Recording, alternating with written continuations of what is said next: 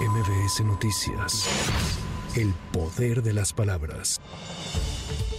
Un tribunal colegiado ha concedido este viernes un amparo a Mario Aburto Martínez, asesino confeso del ex candidato del PRI a la presidencia de México, Luis Donaldo Colosio, resolución que abre la puerta para que pueda recuperar su libertad de forma anticipada. Los magistrados determinaron que el delito de homicidio se tuvo que sancionar con base en el Código Penal de Baja California y no con el federal. De acuerdo con el expediente, en la época en que fue asesinado Colosio Murrieta, el Código Penal de aquella entidad sancionaba el homicidio con una pena de 16 a 30 años de prisión. Actualmente, Mario Aburto lleva 29 años en la cárcel, por lo que en caso de que le apliquen la pena máxima, con base en el Código Penal de Baja California, habrá compurgado su condena el 23 de marzo de 2024.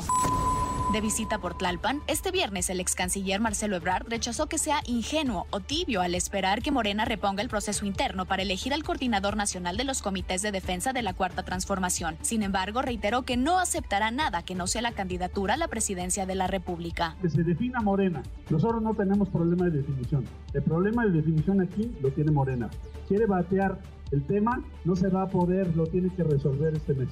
Ya no hay tiempo lo tienen que resolver y tienen que decir qué camino van a tomar, el cinismo o la congruencia con los documentos básicos de Morena. Punto.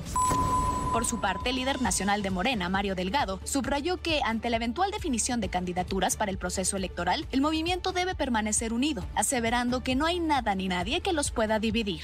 Todas las candidaturas se van a decidir a través de las encuestas.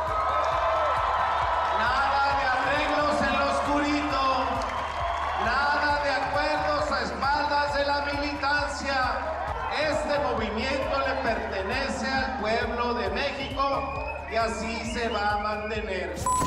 La Universidad Nacional Autónoma de México reportó el hallazgo de una chinche como resultado de los procesos de revisión, limpieza y desinfección que realizan las entidades académicas. En un comunicado, la institución detalló que la chinche encontrada fue enviada al Instituto de Biología y precisó que no se ha detectado la existencia de más insectos en el sitio ni en otros espacios universitarios.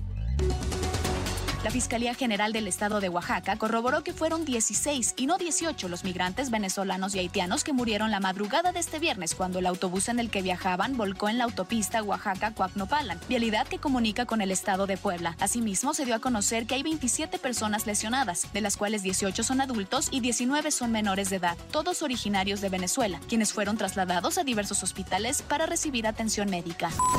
Para MBS Noticias, Tamara Moreno. MBS Noticias. El poder de las palabras.